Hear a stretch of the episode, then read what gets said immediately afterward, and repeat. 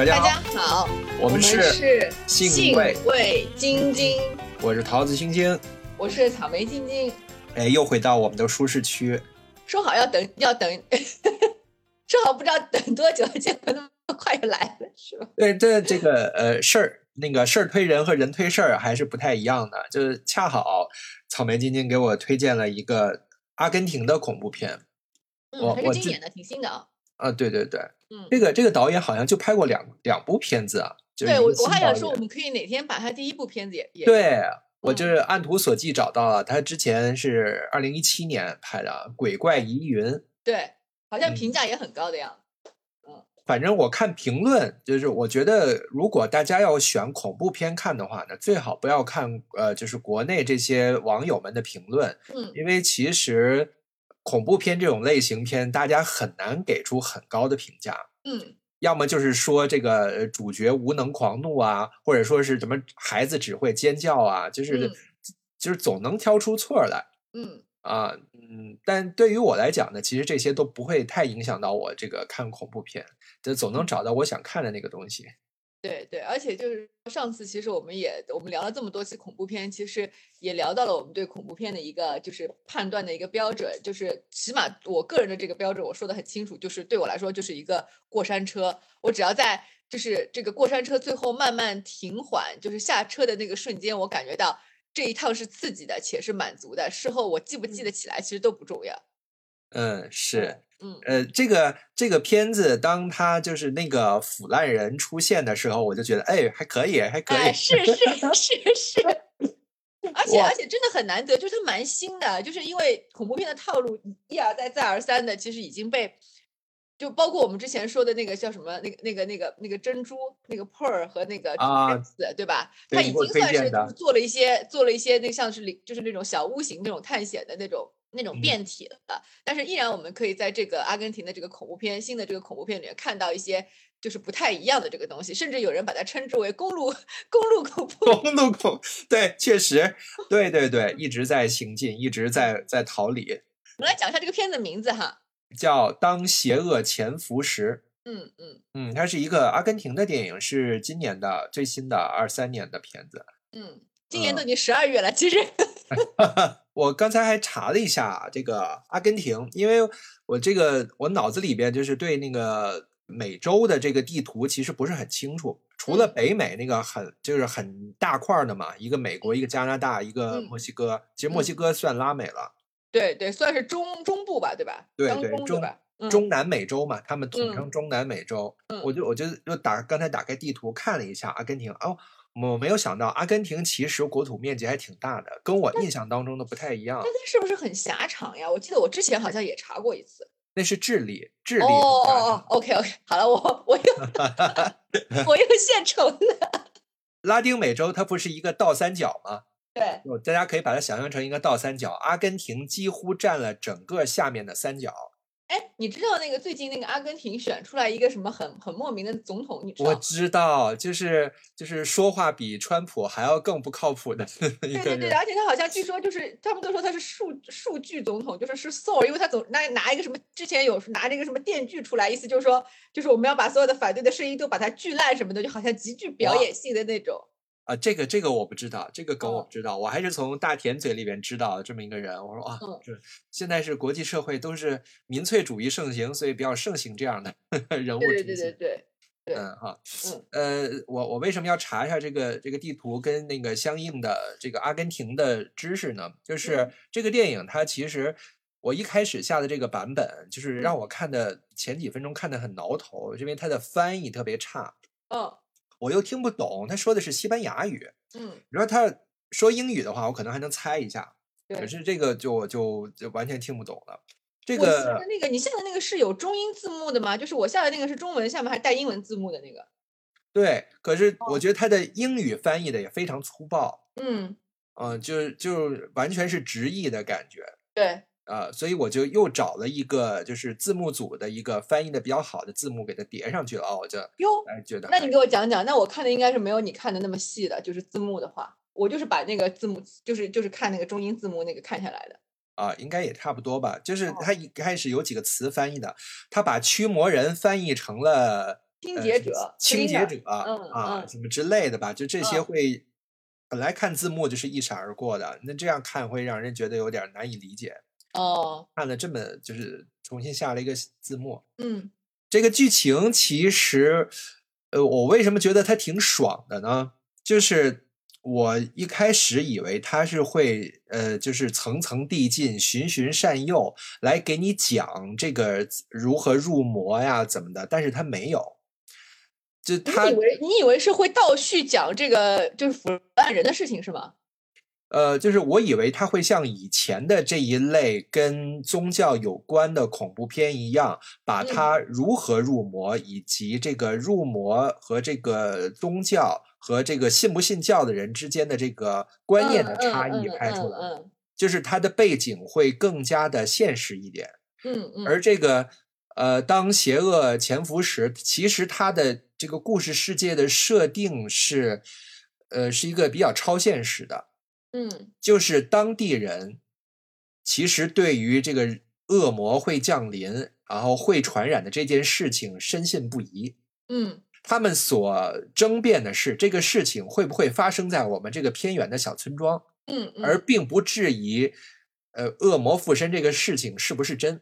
哎我有一个，我看的时候有一个地方，也可能是因为这个翻译的这个原因，一直没有，就是稍微有点模棱两可。就是他说这个上帝已死是一种说法，还是说在他的这个故事的世界里边，好像所有的人都已经不信教了，教堂已经没有了？是这个是怎么回事啊？是是哪到底是哪个才是？是他这个设定，就是说在这个故事发生的当下，那块地方的人，或者是整个世界都已经不信上帝了。还是说这只是一种比方，说这个信仰慢慢在消逝，他们这个偏远的地方没有教堂，到底是哪一种？我觉得是后一种吧。嗯，嗯我刚才查资料，这个阿根廷是这个是信奉天主教的呀。对这个我知道呀。对啊，所以不不应该是就是不信了，就是我觉得是当地这一部分人信仰，就是有这么一个这个基调吧，就是这个故事里边，起码这个主角这一部分人信仰是缺失的，或者是不嗯坚定的。嗯嗯嗯嗯 OK，明白了。嗯，所以所以就是他这个这个设定，其实呃，我觉得也是挺反传统的。就对，因为我觉得它整个其实还是偏现实主义风，就不至于说这个设定本身就带有什么魔幻的性质，对吧？好像已经是末世了，怎么怎么着，不不么，对对对，吧？并没有，嗯对，并没嗯有，嗯，就是又很现实。可是，可是当我就是呃看出来，就是他们对于呃，就是他们所有人对于 恶魔附身这个事情完全不质疑的时候，我又觉得，呃，这个设定又很奇怪。嗯，可是，这其实也也也也不奇怪呀。你想想看，就是说你要说附身这种事情，在很多这种边陲乡村，就无论是是西方的这个宗教，还是我们这些民间的那种民俗信仰当中，那有些地方它就是深信不疑的，哪怕在现在二零二三，对吧？即将二零二四，不也是这样吗？如果是像你说的这样呢，就是他们其实对于他们故事一开始的，就是那一家人的大儿子入魔变成腐烂人这件事情，是不会有太多争议的。而他们其实还是在，比如说跟警方还有那个这个他们母子之间的争论的时候，一直在争论这个事情为什么要发生在我们这个村庄。哦，对，这个也是对。如果你说到这个的话，我也有一点点的这个疑惑，就是说为什么，就是说他们会觉得，或者是说这个天主教信仰这个驱魔的这个系统里面，他们会觉得这种事情只会发生在城里。他当中不是说了嘛，说我们又不是城里，为什么为什么会在我们这儿发生这种事情，对吧？对，而且他们重复了好多遍，包括他们找到了后边的那个像女巫一样的那个，就是那个驱魔人。对，嗯那个那个驱魔人的时候，那个驱魔人也说啊，这种事情通常都发生在大城市。当年我见过很多。我说嗯他是，我就想啊他是不是在影射这个这个城市啊，什么人心不古啊，这之类的呀，被什么东西可？能，有可能就是那种声光电，对吧？因为声光电的这种东西，就是对传统信仰的这种，有可能，有可能，有可能。嗯，嗯，你看，其实这个主角的这个兄弟俩，他们其实也是就是那种这落魄的老光棍儿的形象对对对对对对对对。啊。对，是那个，就是说，任何这个民族的这种，就是说落魄的农民老光棍儿的形象，其实都很相似哈。对，嗯，呃，所以当他的这个主角主角的这个他的前妻那一家那个现代的住在镇上的那个家庭的那那个那个感觉一出来的时候，我就觉得哦，他感觉这个男主角又是这个传统的停留在时光里的停留在过去的那么一个人的形象。对对对，啊是。我我们我们还是大概把这个故事说一下吧，好啊好啊对嗯 故事的一开始呢，就是夜里边响起了好几声枪声。这个男主角呢，跟他弟弟，他们俩是响了三声，他他这个哎有有那个什么的，后面有子弹对应的，对吧？对对对，嗯，呃，他们其实是住在一个农场，他们算是呃，对吧？呃，对，他们是租这个地主的地，对吧？对，那个地主就是那个那个那个后面要出现那个人嘛，待会儿我们会讲到，对吧？对对对，那个人是地主嘛，对吧？那个人是地主，嗯，那个地主还有一个怀孕的妻子。对你继续继续继续，嗯，我不打断。呃，响响了这三声枪声之后呢，这个老光棍儿，呃呃，这个这个兄弟俩呢就觉得是不是有人偷猎呀？但是这个哥哥呢非常的明察秋毫，然后他说了一大堆理论，不对，这个响了三声枪声，明显不是偷猎，然说这个是来不是来福枪，是左轮手枪。对对对，他嗯很 敏感嘛，也很聪明。他其实前半段就是我我那个今天跟今天来聊聊这个电影的时候，我觉得前半段其实在我的观影体验当中，我对这个男主角一直是有期待、有希望的。我还跟金金说，我说，哎，其实这个男主角这个藏在大胡子之下的面容，我觉得还有点帅。嗯，那其实你看到后面，其实会觉得，就相当于他其实是在这个乡村，他熟悉的这个环境和这个领域里边，跟务农或者是畜牧有关的这些事情，他的判断是比较那个。他一旦出了那个地方，后面就没有做对过一件事情了，对吧？可不可以这样理解呢？对对对，后面就越来越失控，我觉嗯得是可以这么理解。嗯，好，你继续。这个兄弟俩出去检查，发现有一个人身首异处，就很很血腥的一个画面，倒在林子当中，人已经死了，旁边没有上半身，没有上半身啊、嗯对，只只有下半身。但这个兄弟俩呢，却表现出来不是很不是很恐惧哈，就感觉他们好像已经见惯了这个事情。说被美洲狮咬的有可能。然后我第一版看的那个，我为什么要换字幕啊？因为第一嗯版的那个字幕翻译成，呃，是你觉得是 Puma 吗？哎，它就是美洲狮的意思呀。对呀、它翻译成嗯彪马。哦哦哦哦哦。哦，那你你看的那个翻译跟我还不太一样嘞。那我那个翻译确实，它就是说翻译成美洲狮的。呃，我这里我那个字幕直接翻译成那个服装品牌，我说这什么东西？我哦，那你那个还确实是有点有点过分了，呃，呃，然后他们就找到了这个呃这个这个身呃这个没有半上半截身体的这个尸体旁边呢，放着一些很奇怪的呃有点像那个蒸汽朋克的那种的呃那个金属类的那个工具，很复杂的，然后还有一些这个笔记本。他们发现这个人呢，其实原本是要找他们的一个邻居，也是在这个牧场当中求生存的一家人，是一个女的。他们就嗯按照这个线索去找那个女的了。那么就是说，这个人我们发现有一个人死了，他应该是来找你的，嗯，是怎么怎么样。然后这个女的呢就没有办法说了实话了，让他们进屋。他们就发现了这个在他们这个故事设定当中被附身的那个人，就是这个女人的大儿子。嗯这个家庭呢是有这个老妇人，就是这个女人有一个大儿子和一个小儿子。这个大儿子其实在一年多以前就已经被恶魔附身了，附身的现象就是呃全身腐烂，肿得像一个皮球一样，然后全身流脓。我看到这儿的时候就很兴奋，啊，对他那个美术做的蛮好，就嗯确实恶心巴拉的，嗯，就好恶心，而且我没想到剧情会进展这么快。就是之前，比如说那个是六几年还是七几年，就是驱魔人很经典的，然后包括这个呃后面一些就是类似的跟宗教有关的驱魔题材的电影，不会一开始的时候就让这个被附魔的这个人恶心的这么严重。对他因为会他肯定有一个循序渐进的过程，就是一步一步的溃烂也好呀，一步一步的变得那个样子越来越邪恶也好呀，对吧？对这个片子，他一开始的时候，他分析枪声，这个男主角，然后又去找了这，我以为他的节奏会比较慢，但是当他一一下子拉开那个老妇人那个屋子里的帘子，看到那个腐烂人的时候，我说哦，这么快的吗？就直接就上这个恶心的东西了。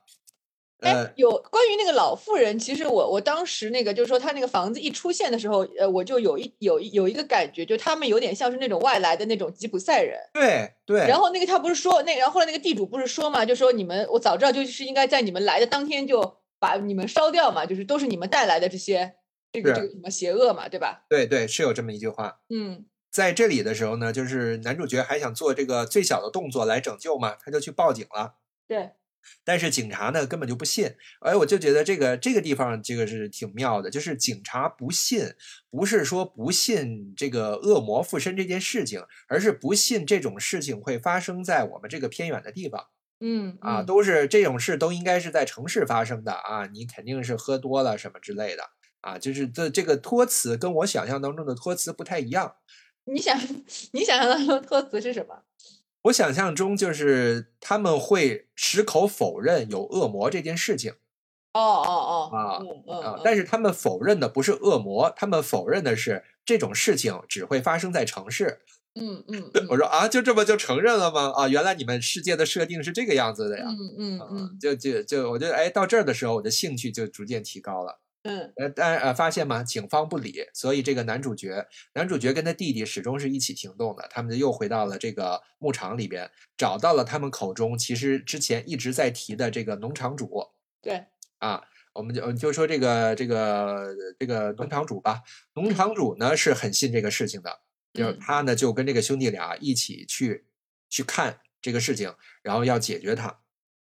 他看到了之后，他们就确认了，他确实是被恶魔附身了，而嗯且这个事情必须要马上解决。那么这个时候呢，其实就出来了一个设定，就是这个被附魔的这个呃这个大儿子的妈妈一直在劝说，说你们不要伤害他，你们不要怎么样，因为啊，在这个故事设定当中，但后来呢，这个男主角的母亲也会再重复这个设定。就是当你遇到了恶魔附身这个情况的时候，有七条戒律，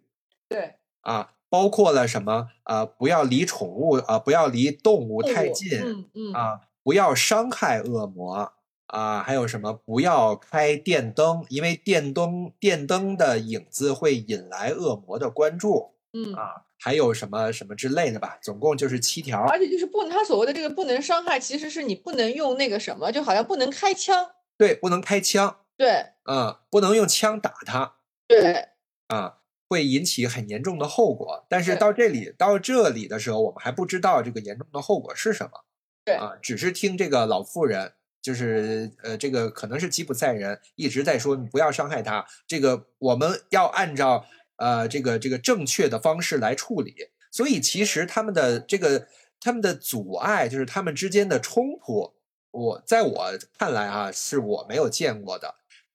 如果在我想象当中的这类片子呢，其实是老妇人是拼死要保住儿子的命。对对对对对，就是是那种那个那个，就是那种就是爱子如命的母亲，对吧？就是不管不管不顾失去理智的这种状态是在母亲身上的嘛，对，哪怕他已经是恶魔了，哪怕他已经肿成一滩烂肉那么恶心了，他也是我的孩子，他也是我的孩子呀，你们不要嗯杀他呀。但是在这个嗯剧里边不是，这个老妇人从一开始就知道要处理他的儿子，要把他嗯。清理掉，但是必须要用正确的手段，不然的嗯。话，如果你们只是贸然的拿枪射杀了他，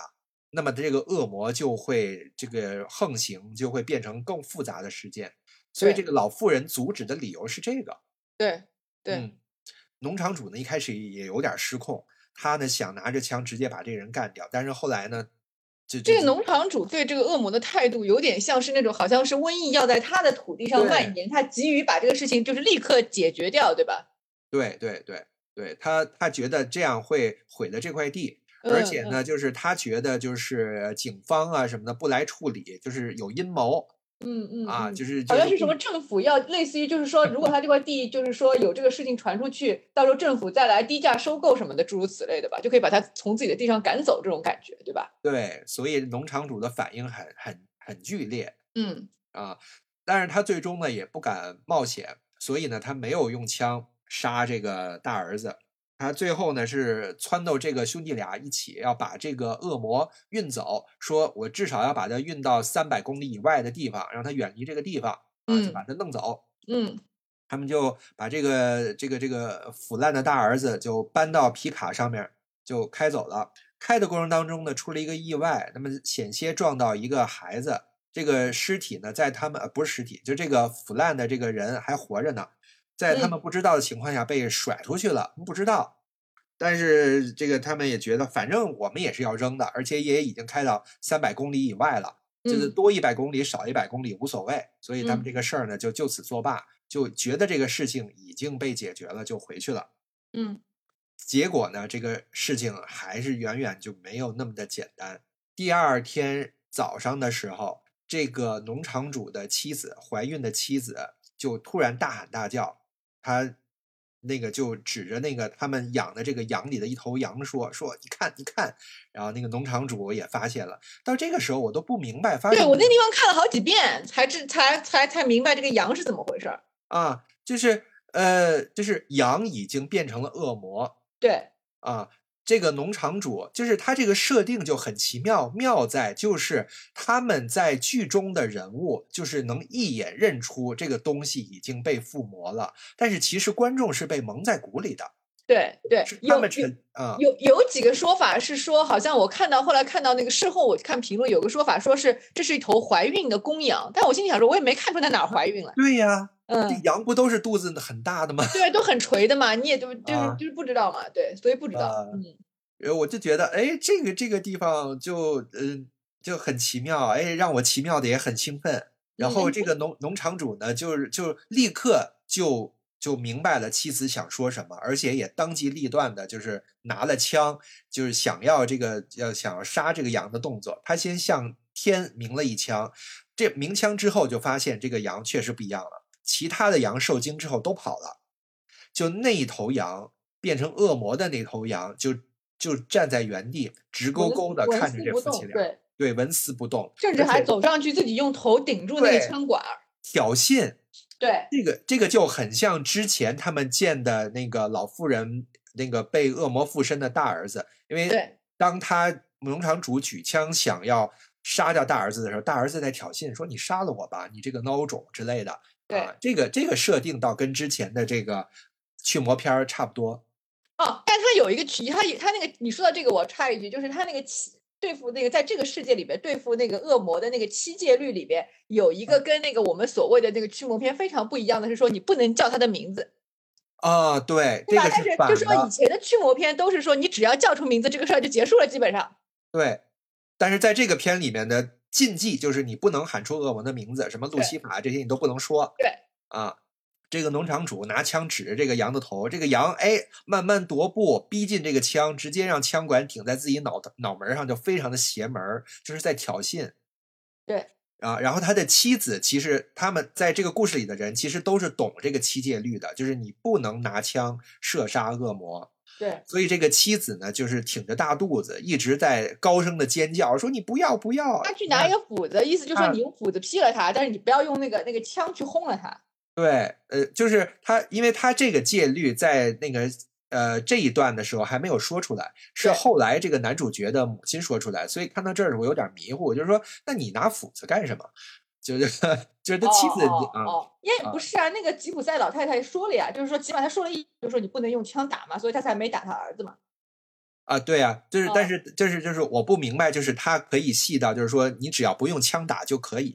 哦哦哦就是到那里的时候我还没有太看明白。，OK，啊，呃，但是呢，这个农场主呢，就是还是就是受到了蛊惑，还是扣动了扳机，把这个羊一枪给爆头了。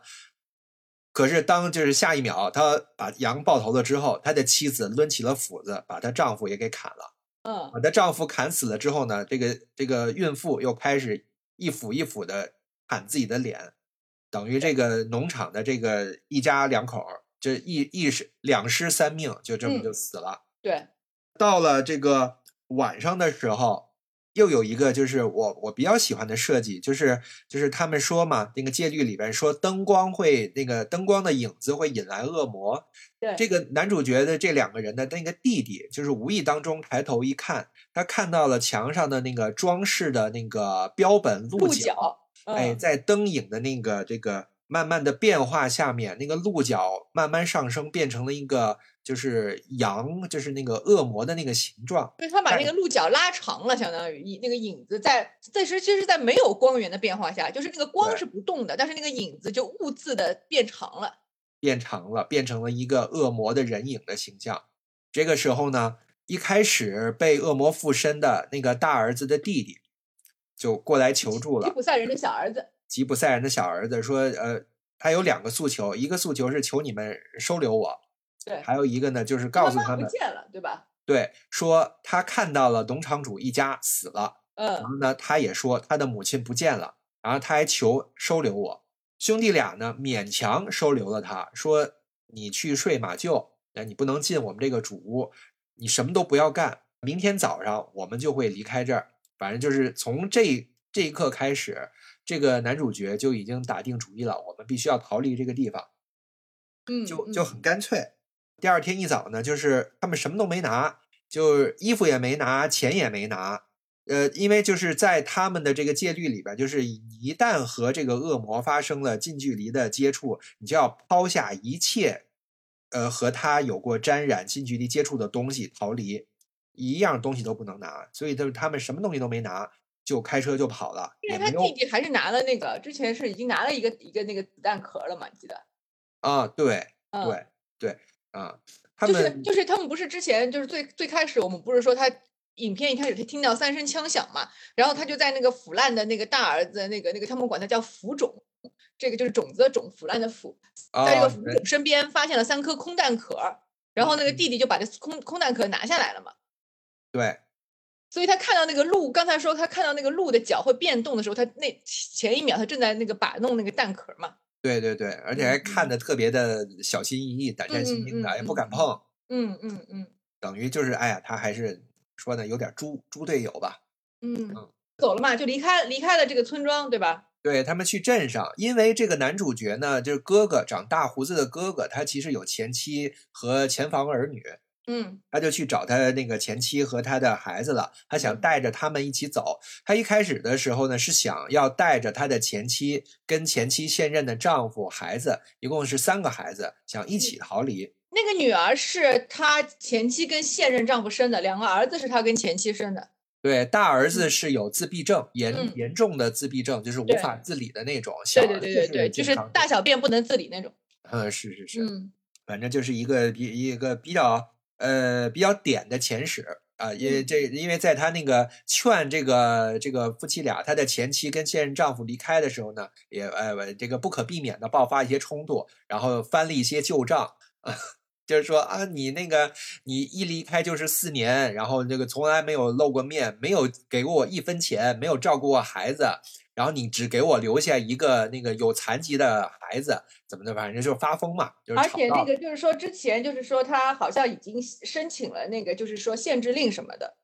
嗯，对，对，所以就说他们可见他们这个离婚是爆发过一些肢体冲突，或者是是一些那个不好的这个过往的。啊，他他只提过一句，提过一嘴，就是当这个他的弟弟去找那个女巫的时候，那个女巫跟他聊天说，呃，是不是是不是这个剧情他说的，反正是说不是不是，他提过两次所谓的这个，就是说前他跟前他对前妻是有禁令的，就是前妻在跟他吵架的时候说过一次，然后那个警察来，不是他们说那个狗把小女儿叼走了，警察来的时候，警察也认识他，说，哎，怎么又来了？说你不知道那个你你你你跟你前妻是要那个保持那个限制距离的嘛？啊，不不，我说的是这个原因，原因是他可能曾经想那个那个用那个煤气自杀来着，带全家人自杀。哦，这个我没有注意，这个我没有注意。好，好像是我我记不太清楚，可能是他弟弟跟那个女巫闲聊的时候，那个女巫说他就是那个什么那个呃你呃想要开暖气的那个那个哥哥，他说过一个这样的话，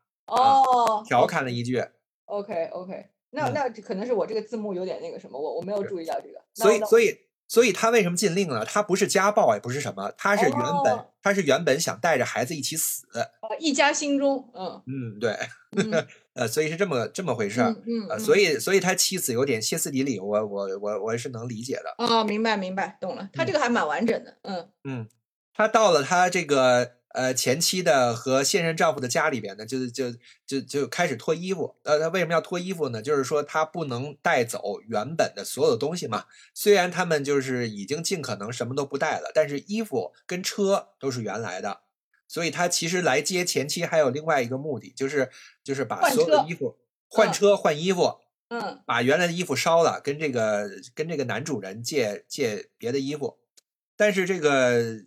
前妻跟这个现任丈夫是不可能同意他就是带着孩子走，或者是他们全家跟他一起走的，一直在争执。对，要报警，嗯，在这个争执的过程当中，这个前妻家养的一只大狗就突然开始袭击这个呃，前妻前面它有前面它有一些那个什么，有一些就是那个狗在闻它脱下来的衣服嘛。啊，对对嗯嗯嗯，对对对对，这给了这个给了给了这个不少不少镜头的，就当时我就觉得这个狗要咬小孩儿。是，而且这个狗的体型对比跟这个小孩儿，就是对对，那是一那是一只比较巨型的那种猎犬，它有点像是那个那个脸，有点像是那嗯个沙皮的那个脸，但是是那种巨型的那种猎犬，就腮帮子有点下垂，毛很短的那种。对啊嗯，当当这个男主角呃还在跟这个这个前妻一家人在发生争执争吵的时候，这个狗就开始袭击小女儿了。袭击小女儿这个过程被他的这个小儿子全程目睹了。嗯，那个拍的蛮好的，挺挺血腥的。嗯，对，嗯嗯，然后这个这个这个就就就开始乱了嘛。这个狗就叼着这个小姑娘就就就往外跑，就走了，跑了。嗯嗯，这就好像叼着一一个一只一只兔子一样，就叼着一只猎物一样的，就他把那个小姑娘半个头咬掉，咬着她半个头，然后一张嘴就能把小姑娘半个头含在嘴里，就是咬着就奔出去了。对，伤势非常严重。嗯，就肯定是不太可能活下来的那种。对对对这，个这个男主人呢，就拿着枪，呃，就就要去杀狗，就要去追他。这个女主人也瘫软在地了。这个时候呢，男主角呢就就也跟上去了，一直在说：“你不要，你不要杀他，你不要开枪，不要开枪，不要开枪。”中间还来了这个警察，对对，这个这个警察也认识他，说：“你来这镇上干什么？你不是你不是不能来这附近吗？怎么样的？”就是也不太相信他。对，但是也呃好歹也是叫了救援，反正就这么有有有一笔。对对，但是很快这个男主角就找到了这个男主人和那个狗。这个男主人呢就已经拿枪指着这个狗了，这个狗也不动啊，就就等着你杀。对，嗯，然后他就把狗杀了呀。对，然后这个时候这个男主角就知道完了，嗯嗯，没有没有办法了。嗯这个时候呢，他就他就换主意了，他不想再带这个前妻跟这个男主人走了，他只想把自己的孩子带走。嗯嗯前面说到，他有一个健康的小儿子，跟一个呃自闭症的瘫痪，就是不是瘫痪，就是只能躺在床上任人照顾的一个大儿子。嗯，他就回去，回去，然后那个把大儿子从床上弄起来，然后带着小儿子，然后找到了这个前妻的车钥匙，带着这两个孩子就开车就要走。然后当他要要走，还没有离还没有离开的时候，发现那个小女孩回来了，就完好无损的回来了。这个时候，就是就是大家都能意识到，这个小女孩肯定已经不是原来的小女孩了，嗯嗯嗯，因为她明明脑袋都要掉了，身上嗯全是血，嗯这怎么可能完好无损的回来呢？嗯，啊，衣服也是完好的，就就像什么事情都没有发生过一样。对，就是完全不可能的。嗯呃但是周围人不知道啊，邻居嗯不知道，他妈也不知道，他妈嗯还抱着他呀，又又亲又搂的。这个时候，小女孩就特别天真的笑着说说说那个爸爸一会儿回来要杀了你。对，然后他妈说啊，你说什么？他说爸爸一会儿开车回来，砰，然后就就做了这么一个预告嘛，杀人预嗯告。嗯一会儿她丈夫就开车回来了，失心疯一样，直接的把他妻子直接怼在了墙上，妻子还抱着小女儿，抱着小女儿，就但是下一秒他小女儿又活蹦乱跳的。一边拍手一边很高兴的在旁边跳对对对对对，啊。嗯然后这个时候呢，男主角就啊就吓吓坏了，吓疯嗯了，赶嗯紧开车就跑。他的弟弟呢，这个男主角的那个弟弟呢，这一段时间呢就一直不在。他是干什么去了呢？他是去接他们的母亲了。他们的妈妈在这个镇上住着，这一行人呢就又凑在一起了。就是男主角开着他前妻的车，带着他的两个前房的儿子，嗯和他的弟弟和这个他们的母亲一起坐这个车，要逃离这个镇上。嗯逃离的过程当中，当然也很不顺利了。就为什么说是一个恐怖公路片儿，就是它其实这个就就就很像嘛，就是一直在逃，一直在不停的被其他的事情所所所阻碍，就遇到很多事情，包嗯括他这个自闭症的大儿子啊，就是要吃什么苹果味儿的那个冰淇淋，但是买不嗯到，嗯，然后然后这个而且他们，而且他们出来跑路，身上带的钱居然都不够买一个冰淇淋的。我就想啊说，你们加油怎么办？这个设定也是有点矛盾，就是嗯，我知道他们是不能带任何东西，可是他们带了点儿钱呢，又没带太多，这嗯这嗯就是就是，所以这一点呢，我觉得也能体会啊，因为下面评论有很多人都在骂，就是嗯说什么这个呃男主呃无能暴怒啊，还有嗯什么这个听不懂人话呀之类的，嗯，就是他们的他们的决策一直在摇摆。对，其实从这个他们母亲的这个话语里边知道，就是他们肯定从小就受过相当的这方面的教育，就是那个七条的那个规矩，他们其实都是知道的。啊，是吗？对，哦，因为他妈妈就是对他孙子嘛，就是他那个母亲在车上对他的那个这个小孙子，就嗯是就是当这个像讲这个童话故事一样，啊，就很自然的就讲了七条戒律是什么对呀。对，然后呢，从这个兄弟俩的反应也能看出来，他们已经听过很多遍了。哦，OK，啊当他的母亲说说不能说出这个恶魔的名字，写那个小儿子还问恶魔的名字都有什么呀？他母亲就说有路西法什么的。然后这两个他们这两个兄弟俩明显都已经听过很多遍了，就是哦一直在阻止他母亲，你不要再说了，不要再说了。哦，然后等于他等于说他阻止了他母亲说之后呢，他只说了六条，嗯然后呢他小嗯对，就没有再说嘛。然后他小儿子补充了最后一条嘛。对所以说其实兄弟俩是明明知道这七条戒律的，哦，但是他们在逃离的过程当中，就是只执行一部分，另一部分呢却不太在意，嗯就注定了他们最后的结果不会太好。嗯嗯嗯，逃到一半儿的时候呢，他母亲带的手机就响了，是他已经他亲眼目睹死去的前妻打来的电话。嗯，在电话里面嘛，就很明显的就是恶魔在说话嘛，就嗯恶魔的不停的在对，在在诋毁他呀、刺激他呀、挑衅他呀。把他说的一文不就把他是那个生命当中所犯过的错呀，所失败的人生呀，总结了一遍，羞辱了一遍。对，他就崩溃了，嗯崩溃了，在这个孩子跟母亲们面前崩溃了。然后这个时候呢，他兄弟还在安慰他说啊，说你不要这样，会让会让妈妈跟孩子看到的之类的。这个时候呢，他们就只能想到最后一根稻草了，就嗯。是找这个弟弟的之前的算是情人吧，对对对，之曾经好过好过一阵子吧，就是好过一一露水情缘，嗯。嗯他知道他这个露水情缘的这个女巫呢有这个本事，因为他之之前呢应该是跟他的前史当中呢亲眼见过，在城里面，他们就就去找这个女巫了。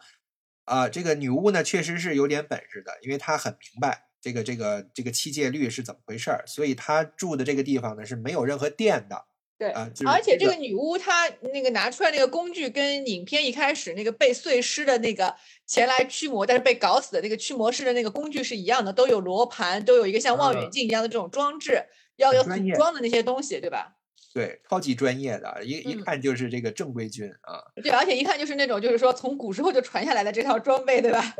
对，所以按。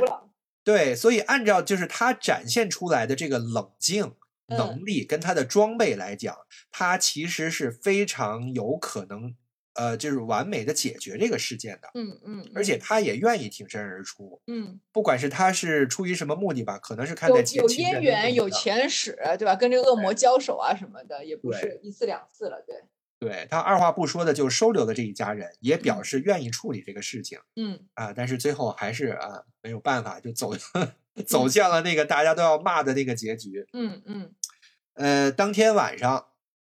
这个这个他的这个老母亲陪着小儿子睡觉的时候，就破了戒律了。这点我也是觉得特别的、特别的值得骂一骂。就是嗯你自己知道啊，你自己知道电灯的光源会引来这个东西，然后呢，他偏偏要就是，哎，但是也是确实是这个他小儿子带的那个玩具那个熊，它的嗯肚皮上面有一个灯。有一那个投影，可以投影那个小星星，对吧？对，投影那个星空嗯啊，投影在天花板上，就这么一点点灯，就我觉得就就相当于吧，就相当于就这一点点灯，就把这个恶魔引来了。嗯，哎，我觉得这个设计也挺妙的，就是或者是说这个老太太根本不知道这个小熊玩具有这么一个东西，因为你白天你其实就看不出的了，对吧？我觉得孙子也是相当于说是临时来找他的嘛。我是从另一个角度解决的，我觉得他们这一家人都是知道但是不全信的摇摆派。哦哦哦，嗯，就是嘴上说一套，但是实际做的是另一套。OK 嗯，总之就是这个明明已经这个肯定是呃死死的这个这个冰冰凉的这个前妻又来了，就嗯，是把这个小儿子抱在怀中，然后那个满脸血肉模糊，一看就不可能是活人嗯，出现在这儿。前妻当着那个大胡子男主角的面抱着他的儿子跳楼了，但是你转转到前面去看，地上又没有什么尸体，没有什么，他们就要去找那个小儿子嘛，相当于小儿子生死未卜嘛。对，要去救小儿子。女巫兄弟俩开了两辆车去追这个这个前妻跟小儿子，不是留了不是不是，是这样的，就是嗯说当小儿子不见了以后，就是说女巫又给他们科普了一大堆，叫他们不要哦，慌对对对，说我们兵分两路，说啊那个你们之前把那个浮肿扔在哪儿了，对吧？啊，对对对，我跟你去找浮肿，然后那个小儿子去追那个，呃就是那个弟弟去追小儿子。对，就是弟弟去救他的侄子对对对对对对对。啊，然后呃前还有一个就是说，还有一个小插曲，就是说他这个呃自闭症的这个大儿子一直在车里嘛，就一开嗯始就在车里，因为他不肯回回房间睡。后来当那个灯引来这个恶魔以后，就相当于这个自闭症的这个儿子也被附身了。这个女巫跟他说：“这个你这个小儿子也被附身了，但是自闭症的人会被附身的慢一点，就恶魔比嗯较不会一下子就控制他们的这个思维，因为他们的脑子里面一团浆糊，乱得很，恶魔也要整理一下，所以就需要 时间。对，呃，嗯这个设定还挺妙的啊对对对，啊，嗯，说啊但是但是但是迟早恶魔会搞明白的，搞明白了就会控制住他们。是，嗯嗯，就等于留了这个老母亲跟这个自闭症的大儿子在家，然后大儿子还在车上，老老母亲还在车上。对对对对，啊，老老母亲一个人这个这个躲躲在这个这个房房子里边，对然后然后呃，当其他人都出去的时候，突然他这个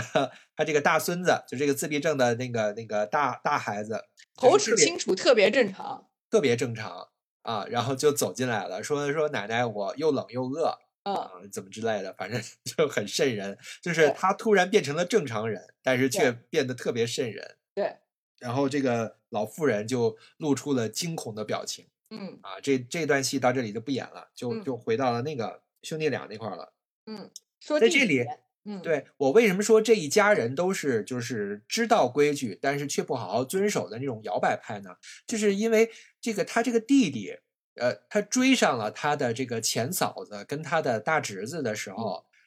就是就是他是受到了蛊惑吗？还是怎么样呢？就是他开车一下子就撞上去了，要把这个他们母子俩给撞死。就到这里的时候，我就觉得，就是只能理解为他是受到蛊惑吗？还是说是因为什么其他原因？他为什么要做这个选择呢？我就不是是因为他不能，因为首先他看到他的侄子已经死了，已经被那个僵尸挖脑个挖挖挖脑了嘛。是啊，是啊，然后呢，他又不能，他又不能那个，就是说他又不能用枪去打死那个就是已经被附身的，就相当于他的嫂子，嗯，所以他只能选择开开车撞死他呀。为什么不能置之就是置之不理呢？因为因为你想，他开车是杀就是杀敌一千自损八百呀，就他自己也被撞晕了呀，就是就是这里我我不太明白啊，就很哦，奇怪。那个那我没有，我我的理解很单纯，就是相当于说他就是情急之下，就是做出了一个。就是、呃就是就是就就就当你说是杀敌一千自损八百，但是他也要把这个恶魔，就是要把这个附身的这个恶魔扼杀住嘛。啊就，也不是恶魔，就是把这个附身者，就相当于把这个僵尸嘛，所有这些人都是僵尸嘛。那那个自闭症的大儿子也是僵尸，对吧？就都是被恶魔控制的嘛。也有可能，也有可能是他们，也有可能是这个这个兄弟俩，这个弟弟可能觉得必须要把这个这个种子给给杀掉，才不会后来找上他，也也有这个可能。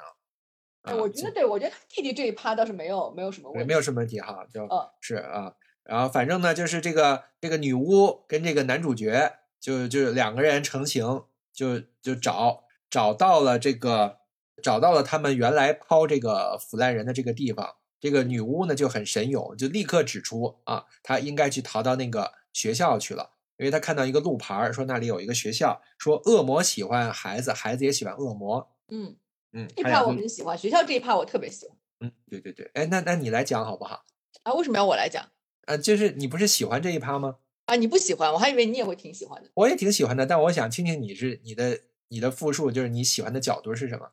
哦哦嗯，就是反正就是说，他们到了这个这个小学校，这个小学校呢，你一开始以为就是就是我光看字幕的时候，一开始以为他是去了一个什么废弃的学校什么的，结果不是，它就是一个正常的学校，就正常的一个乡村小学，只不过是说晚上肯定没有人在上课嘛。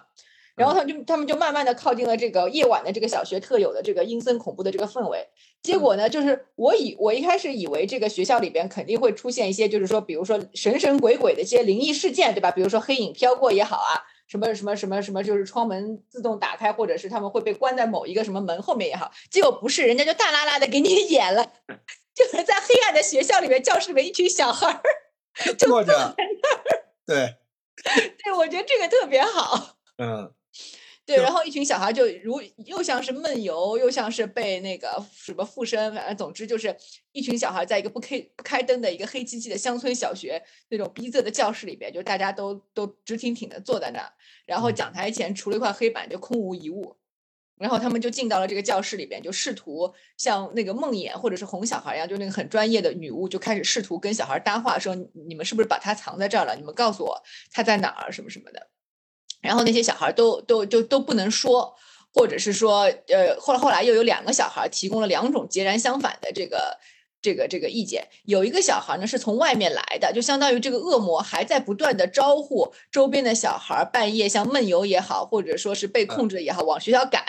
一个一个小男孩小男孩儿长得还挺好看的。对，那小男孩来，然后就就是男主角就一直逼问他说：“你告诉我那个受伤的人，那个那个什么浮肿到底在哪儿？”然后那个小男孩就说在旁边的一个山上，在谁谁家里。然后女巫就觉得说你不能完全相信他。这个时候之前之前那个搭话的跟他们搭话的一个小坐在教室里的一个小女孩也跑出来说说不是，说其实那个恶魔在我家里怎么怎么样。然后男主角这个时候已经无法分辨了，已经已经很崩溃了。然后女巫啊就突然，女巫就很冷静的说说那个他们给出了两个两个完全不同的答案，那说明他们两个人很有可能都在说谎。那这个恶魔想把我们调到别的地方去，那最大的可能就是恶魔就藏身在这里，因为他们是其实是有一个设定的，就是说这个浮肿是诞生恶魔的这个土壤。然后，当这个恶魔从这个浮肿的腐烂的身躯里面诞生之后，就是这个世界会陷入黑暗，或者是陷入陷入毁灭。嗯那他前面还提到说，这个恶魔还没有诞生，因为他们来到这个学校的时候，附近还能听见鸟叫声和蟋蟀声。说当恶魔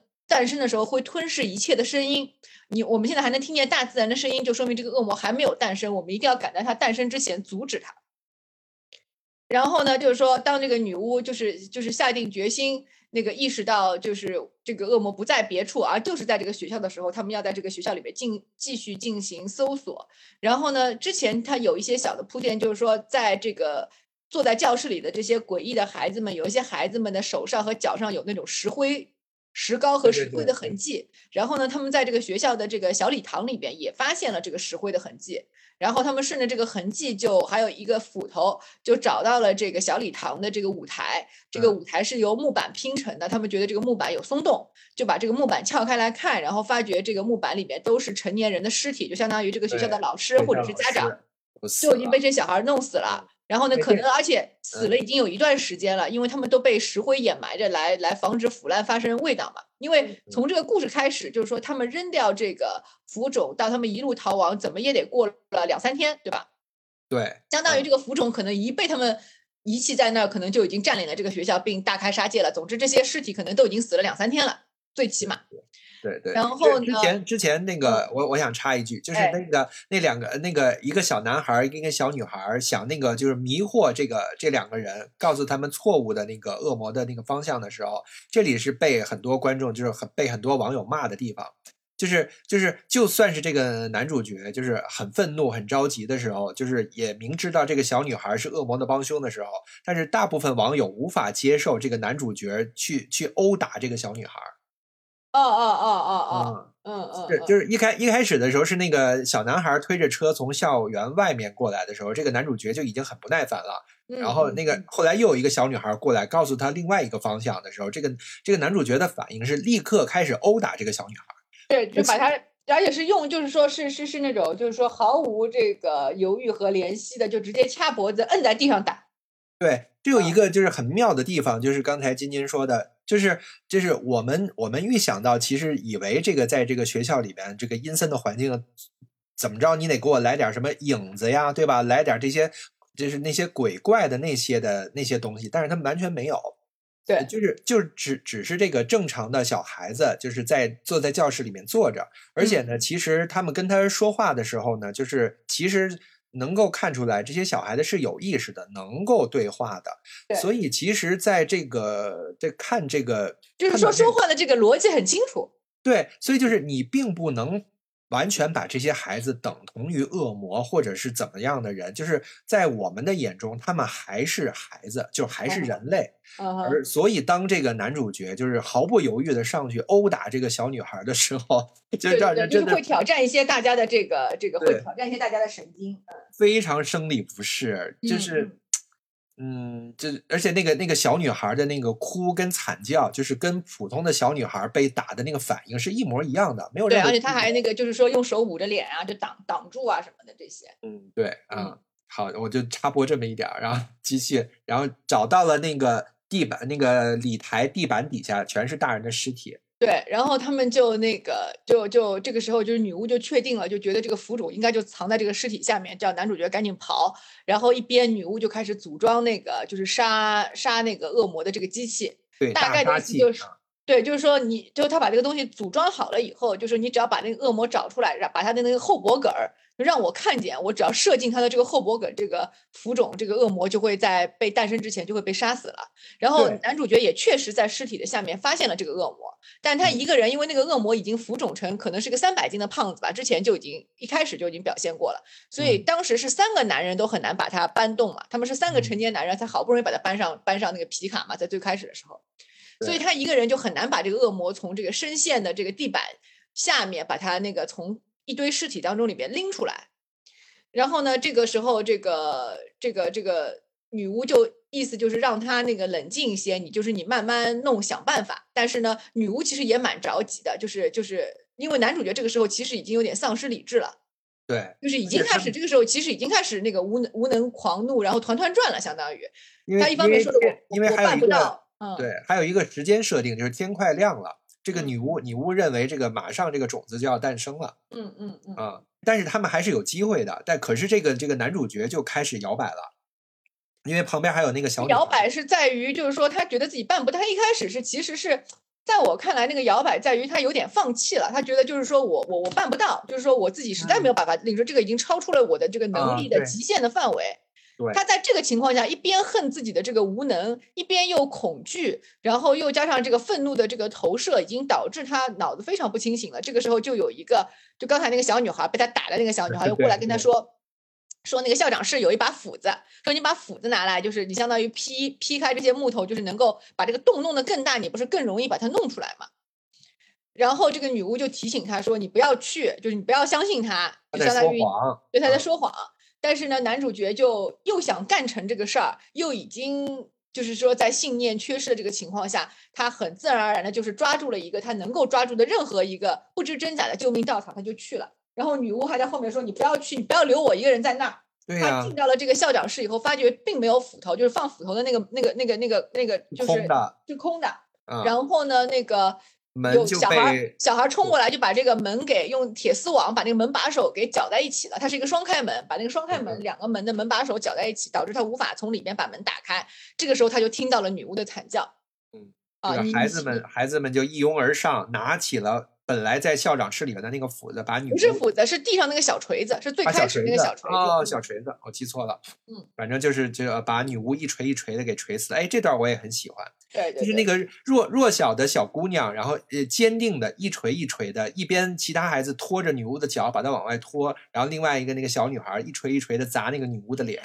对嗯嗯，很很有意思。嗯 对，我也觉得那段很好。哎呀，但是就是你看事已至此吗？就完蛋了吗？嗯然后这个时候，这个男主角再跑出来，其实也没啥用了。嗯他他就是就又把那个窗户砸碎了，把那个门上的窗户砸碎了，把那个铁丝给挣脱开，然后冲出来，冲出来。这个时候，那个那个胖子就那个腐烂人，嗯然后哎，居然探了一个头出来，嗯就他自己坐起来了，嗯，自己坐起来就又开始用那个恶魔低语嘛，又开始嘲讽他了。然后嘲讽他，然后这个挑衅他，要要让他怎么样？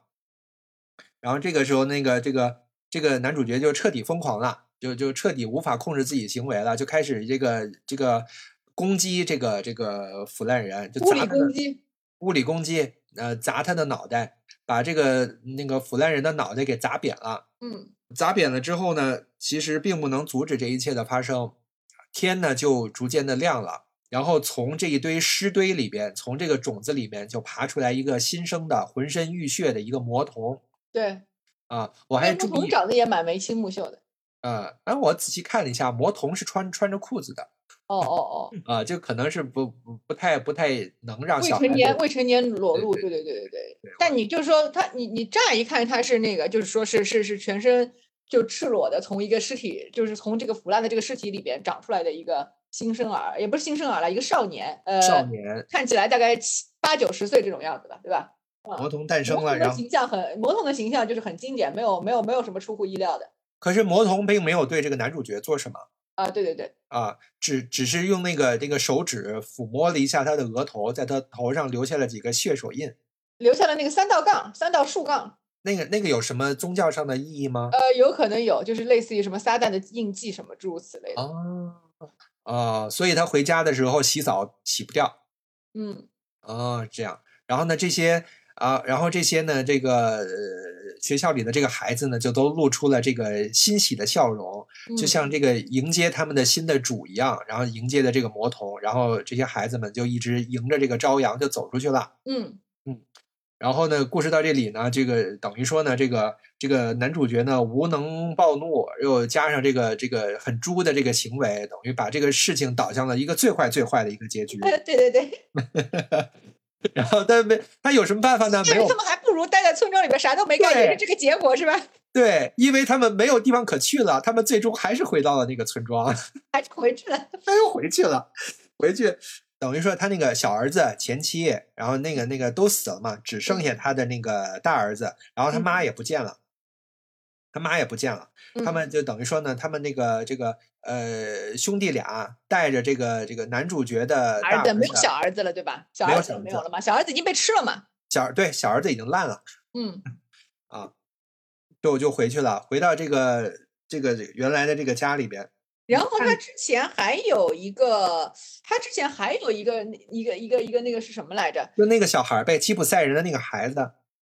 哦，对对对对对对对对对，吉普赛人那个孩子还躲在他们家那个磨坊里面，就是不是之前求收留，他们说你得呃去柴房马厩马厩马厩，对对对。嗯然后呢，那个之前说是让他把那个枪给他们的嘛，但是那个嗯枪现在又回到了那个吉普赛人的小儿子手里，对吧？对然后那个小儿子就是还是蜷缩在麻将里面，跟他说了一个很很很可怕的这个故事，说那个因为之前不是他来投投靠他们的时候说我妈不见了嘛，然后但是他说其实是那个包括之前来的那个就是被碎尸的，一开始三声枪响被碎尸的那个驱魔人，他说是我杀死的，说当时我脑子里面有个声音叫我去这样做，然后我就把他杀死了，然后随后我又把我妈吃了，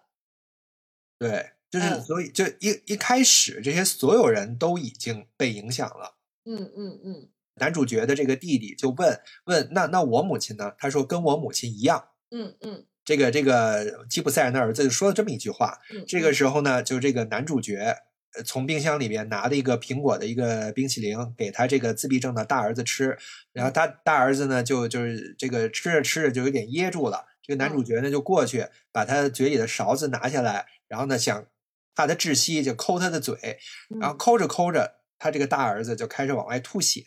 嗯，然后呢他就从他嘴里面抠抠出来一堆一堆的毛发。嗯然后之前有一个细节，就是他们的这个母亲呢，那个脖子上面戴了一个金的一个项链儿，那个项链儿是，嗯。对，是有一个字吗？那个字我没仔细看。那个字，那个项链是，就是说有几个小孩手拉手，就相当于一家人嘛。哦嗯，哦哦哦，是那个小孩手拉手是吗？对对对，而且他他这里就相当于说做了一个，就是就是有一个，就是我觉得没有什么意义，但是是一个符号上的有点那种互文的那个感觉，好像是一切其实就是说注定会这么发生。就是他自闭症的大儿子曾经画过一幅画，就是说太阳下面有一个小孩儿，然后走在太啊阳下面，后面跟着好几个小孩儿，这不就是魔童诞生嘛？对，就那然个小孩是全红色的。然后在那个学嗯校里面，不也是有一幅那个贴在窗上的那个简画儿，不也是一个太阳下面有一个小孩那个什么下面有几个红色的小孩儿嘛？然后他妈的这个这个这个项链也是，就是说几个小孩手拉手。那一开始你看到以为就是说一家几口人那种感觉嘛，然后后来你再哦看下来，就可能就是说注这些事情注定要发生。对对对对对啊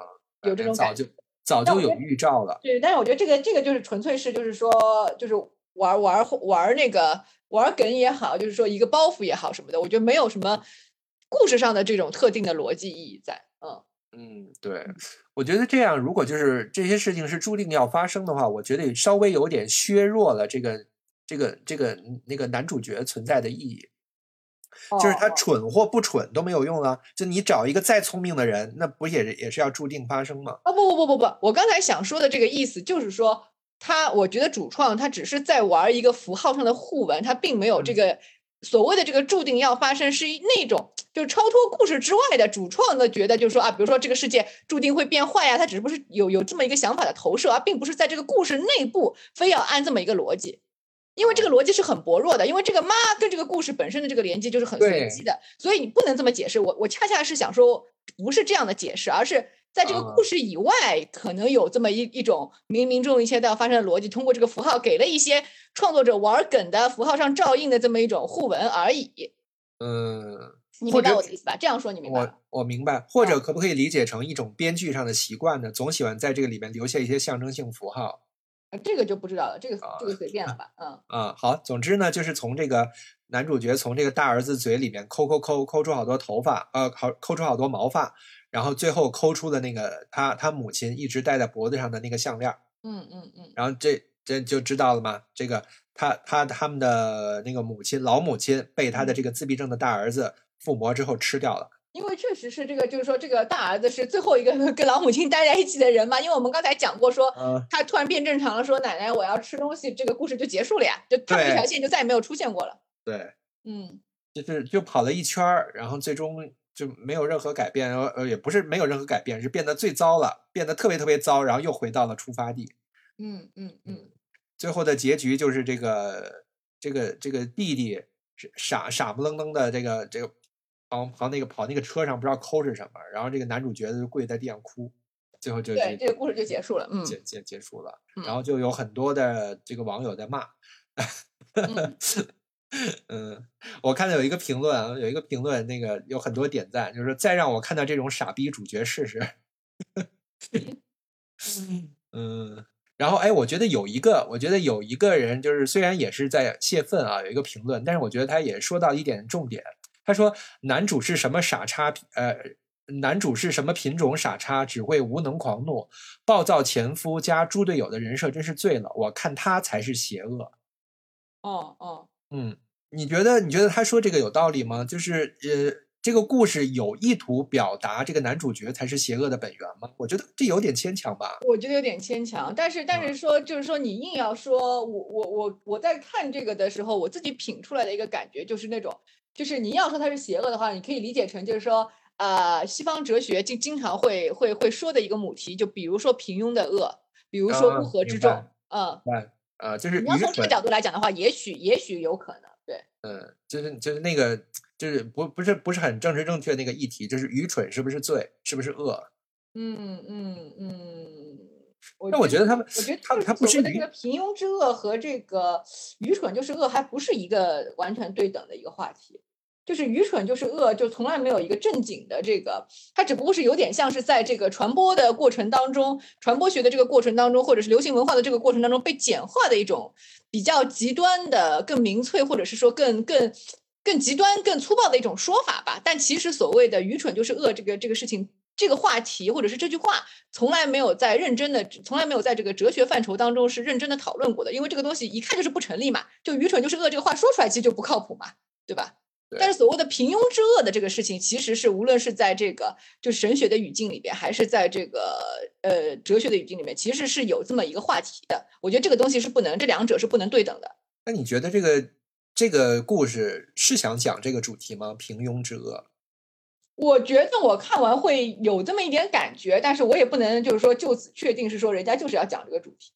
只是说我自己看完的时候会会隐隐约约好像。好像品出来这么一丝滋味，但是我也不能确定这就是人家唯一要讲的主题。我我自己的这个直接的感受，我觉得就虽然不能说这个最后的最后的结局，如果不是这个男主角来做，就一定会变好。但我觉得他的这种这种摇摆，这种明明知道该怎么做，但是但是却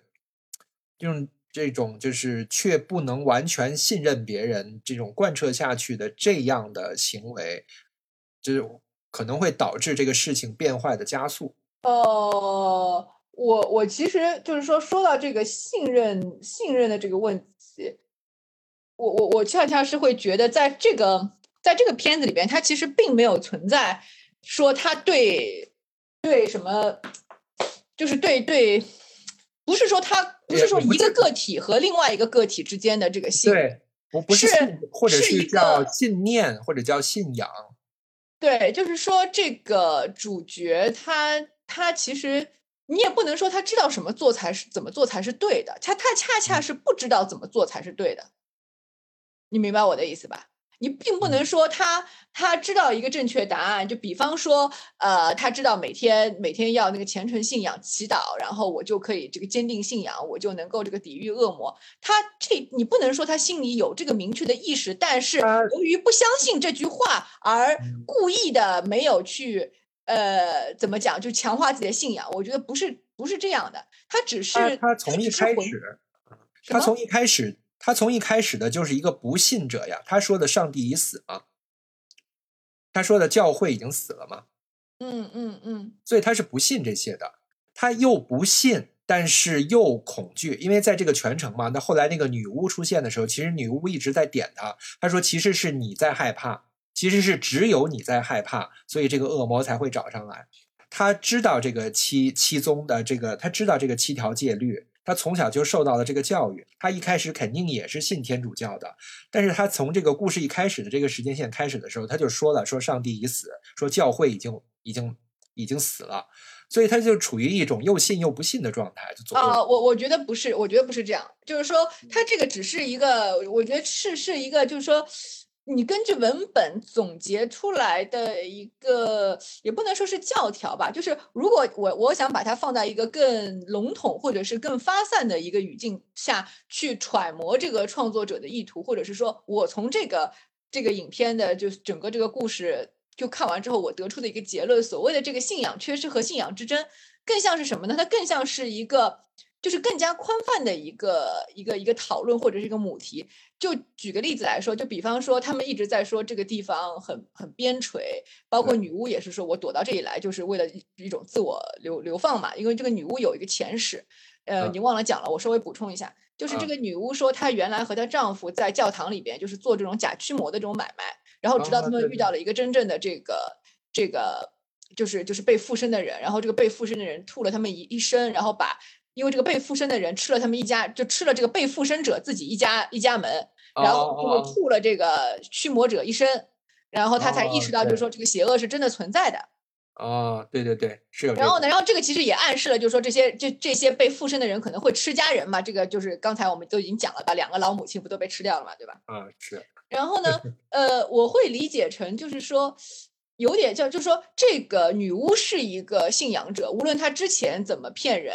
或者是之前怎么利用这个信仰去骗人，她始终是一个就是说心中有信仰，然后有坚定的一个人。不管这个信仰是出于对自己，还是出于对对这个宗教，还是出于对这个世界本来应该有的一个呃正向的一个发展，充满希望的未来也好，最终这个邪不压正，总总之就是一个光明的正向的一个信念，它是有的。而像男主角这种所谓的这个平庸之恶，这种浑浑噩噩的这种，就是我我们说的难听点，两脚羊这这样的一类的群体，他所缺失的信仰，不是对具体的某一个宗教，就像你刚才说的，他不是说相信说什么上帝已死啊，说什么我原来信教，后来不信教，我觉得都没有没有这些，他所缺失的一个信仰，恰恰是对一个就是正向的一个未来的一个确定的一个美好的信仰。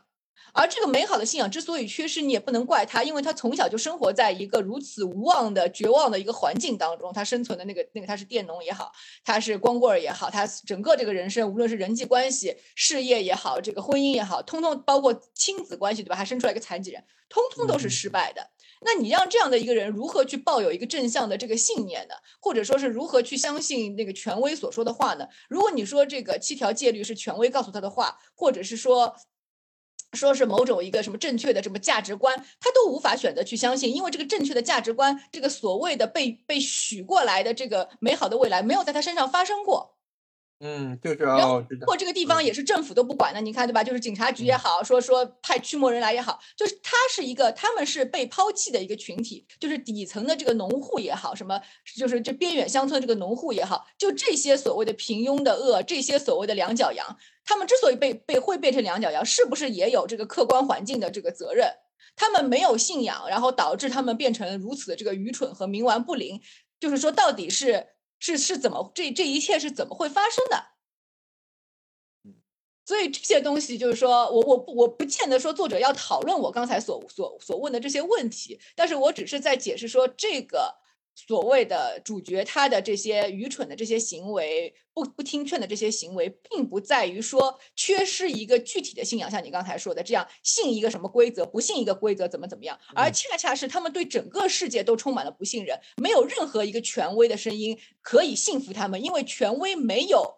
没有去完成他们的承诺，没有完成他们的 promise，你懂吧？就是说，你一个政府也好，一个宗教也好，我总是要许你一个美好的未来，你才能相信嘛，对吧？嗯但是恰恰是这个群体，这个男主角他没有得到任何一丝被许的美好的未来，那他自然就无法去相信所有的东西了。我觉得整个呈现出来的给我的感觉是这样。所以说，这个男主角的这个形象并不来自某一个特异化的形象，它恰恰影射的是大部分群体，或者是大部分人面临的情况。就是比较底，就是说底层的那那那那部分群体吧。嗯嗯，就是说他们呃生活在，就是说一一切都生没有接受过好的教育，然后并且一生都生活在一个无望的环境当中，或者地理上都是边陲的被遗忘的，啊、精神世界也是也是无人关注的，诸如此类吧。可能大部分平庸的人，就是就遇到事情，其实就是会表现出来跟这个主角类似的。对对对，因为那个评论里边有一有一个评论，我觉得还说的蛮有道理的，就是说他说你别骂了，就是说可能最普通最普通的人遇到这样的遇遇到这一系列事情，未必会做的比男主角更好，可能所有的这些男主角所有的这些反应，正正是最普通的普通人会做出的反应。这网上不是有一句话吗？就是我虽然知道了很多道理，但是仍然过不好这一生。呃但我觉得这个包袱抖在这儿也不合适，也不也不搭嘎。呃，我记得你跟我说说你你觉得我看完这个这个电影会会这个会更加讨厌这个男主角，你是这么说的是吗？就是会比那个啊，没有没有没有没有没有只是你没有没有没有，我我的意思就是说，你刚才说你之前说觉得这个男主角还蛮帅的时候，我就跟你说，你看到后面可能会讨厌他，并哦并没有是会比旁人更讨厌他。嗯，没有没有没有这个意思。对对，那到其实也也不也不到讨厌他，但是会觉得有点可悲，哦，会觉得有点可悲。打那个小女孩那段，我真的是受不了。但是其实也不到那儿了，其实到中途的时候，他开始那个逐渐疯狂失控的时候，就觉得嗯，好像没有办法完全那个投射到他身上了，就会觉得哎，不要这样吧，会有这样的感觉。这个跟那个呃当初看那个《Talk to Me》的那个女主角的那个我那个我无法理解的那种厌恶还不是太一样。嗯嗯嗯，嗯，我觉得这这两个这两个主角虽然都是，呃，都没有在这个这个故事当中起到什么多好的作用，但是我对他们的不喜欢，这个打引号的不喜欢，会有一些差别。嗯觉得嗯可能就是因为他们的这个个人形象所代表的这个群体上，嗯，那个那个黑人就是那个《Talk to Me》那个那个恐怖片里面的那个黑人女孩女主角，她代表的这个青少年群体，跟这个男主角代表的这个，比如说中中中年男性的这个群体，在我在我心中能投射的东西不太一样。对对对，嗯，对我我现在觉得啊，就是就稍微聊偏一点，就是之前就是我们看完那个《Talk to Me》，就是一直并没有聊嘛，因为觉得嗯这个电、电影会有点负面的能量，嗯，就是觉得负会面能量其实就是说他还是在讲一个抑郁症患者嘛。对，主要是来自于这个嗯他的这个影射的这个东西。嗯可是就是我对这个女主角，那个黑人女孩的那个不喜欢的感觉，可能来源于她本身青少年的这个设定本身，是你很讨厌青少年这个群体吗？可能是因为我我自己很多这个问题，就是心理问题跟这个行为上面的问题，来源于内在儿童这个原型本身。就是前一段时间儿童的内在儿童的这个这个这个原型，它包括青少年时期吗？我还以为会更小嘞。就会更小，但是就是内在儿童是可以成长的，就是呃，就是我的意思是说，我可能会在看这个电影的时候，把青少年，就是就是如果主角是青少年，我会更容易把自己投射到这个主角上面，是因为我自己本身的内在儿童的这个原型可能更顽固，或者是怎么着，更占统治地位，是是这个意思。我说明白了。嗯，你说明白了，但是我还是有点不太不太懂的，就是就是这个内在儿童跟这个青少年的这个形象之间的这个这个这个就是一一对等的这这个这个象征关系。哦，就是呃，就是如果一定要给这个内在儿童加一个就是原型意象，就是给他加一个形象的话，肯定是儿童更加合适。哦，但是对于我来讲，我作为一个观影者，作为一个观众来讲，这嗯两个片子放在我面前，一个主角是中年男性，一个主角是更青少年，那我内心的这个内在儿童形象肯定更容易投射到那个青少年身上，哦哦，是是这个，是这个意思。是，但是但是你你你，但是怎么讲？就是说你更容易投射，反而就是说这个反感更强，是这意思吗对，因为我讨厌我自己，就是哦我我讨厌我内心的这一部分。OK，嗯，就是我讨厌我不成熟、不愿意承担责任、遇到事情退缩的这一部分，这都是内在儿童的特质。OK，呃，所以可能啊，就是就过去这么久了，我可能回过头来再再稍微聊一下那个，我可能当初我跟你说，哎呀，我好讨厌这个这个女主角，我也讨厌这个电影里边的谁谁谁，我可能都是因为我内在对自己厌恶的这个投射，比较容易投射到了那个电影里边，可能是这个哦原因。哦，明白了。嗯，这个反而我觉得是我这个这个我看了这个《当邪恶潜伏时》给我的另外一个对我有用的启发，就是这个电影反而启发了我对上一个那个电影的那个观感。因为当时你问我嘛，你追问我嘛，你说你为什么这么讨厌啊？这个可能需要再好好的想一下。但是我没有对照嘛，其实没有太想明白是为什么。但是我今天看了这个之后，确实，其实这个这个这个男主角，这个殴打儿童啊，还有他做这些事情的时候，其实是更容易让人不认同的。但是嗯其实我的愤怒并没有那么多，嗯嗯嗯，嗯，这会提醒到我之前的那个问题。明白。这这是我想说的，跟我自己相关的一点。哦，嗯我可以插一句吗？啊，来，你不觉得这个这个主创其实他他就是无意识的，其实还是